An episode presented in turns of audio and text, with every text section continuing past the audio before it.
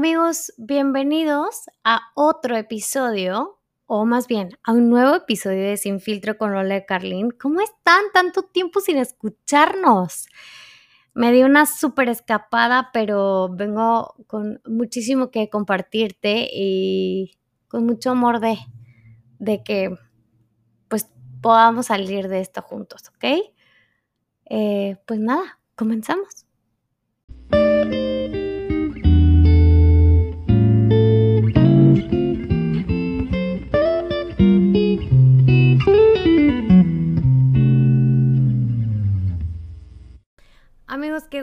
Bienvenidos a otro episodio del podcast de Sin Filtro con la de Carlín. Ha sido un tiempo súper largo desde que yo grabé el último episodio. Y es que en realidad han pasado muchísimas cosas y sé que te han pasado muchísimas cosas a ti también. Este, estoy muy contenta, estoy muy emocionada de volver a este espacio de verdad llena mi corazón, así como de alivio, porque pues este podcast lo inicié como, como un espacio que yo encontraba para tener como cierta catarsis al, al compartir mis experiencias, pero pero se ha vuelto todavía en algo mucho más especial y algo súper terapéutico que la verdad en este tiempo pues no encontraba, ¿no? El, el cómo volver a empezar esto que ya había empezado, ¿no? Y que le puse como pausa. Y es que supongo que estás viviendo algo muy parecido a mí. Y es algo que, híjole, qué difícil de explicar, ¿no? Pues bueno, termina la, la eh, más bien comienza la cuarentena, comienza todo este caos del coronavirus y nos mandan eh, quedarnos en nuestras casas a respetar este tiempo de guardarse. Y han pasado ya muchos meses. En medio de esta cuarentena creo que he vivido muchísimas cosas. Y he vivido híjole, ahora sí que es súper cerca muchos fallecimientos de gente cercana a mí.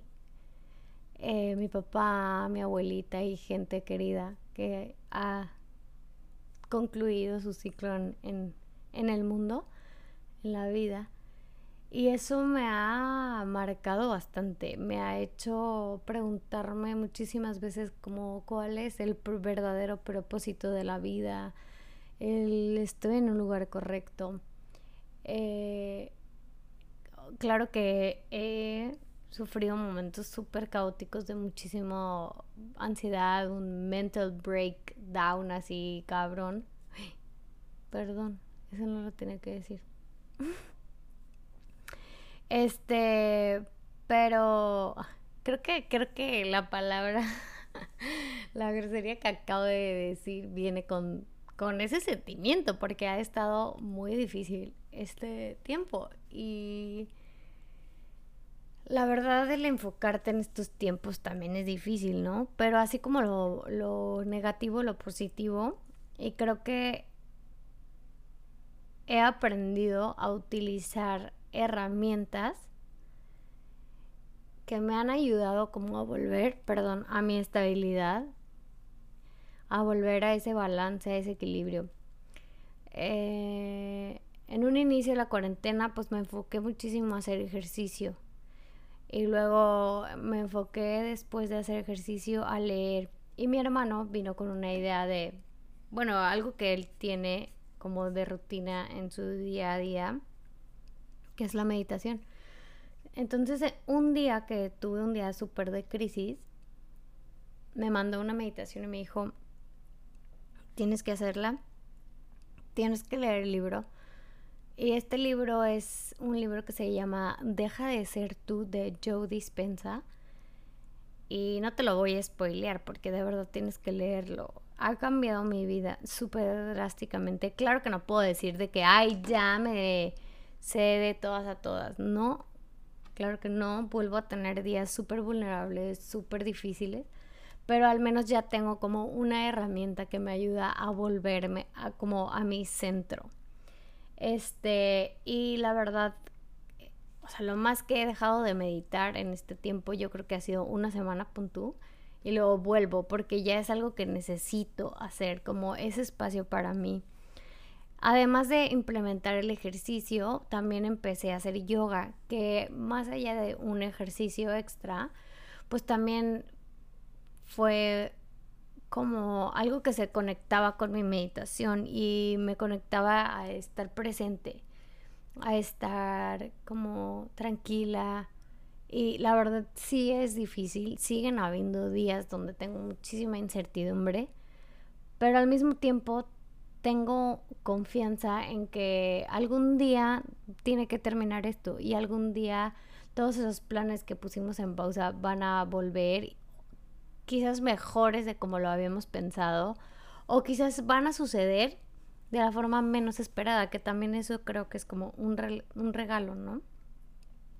Entonces, sé que estás pasando por un momento difícil, todos lo estamos, creo que en realidad cuando sentimos como un peso muy fuerte, ayer hablaba de eso con una amiga y es porque en realidad siento que hasta es algo mundial, que compartimos como, híjole, un sentimiento colectivo muy fuerte que,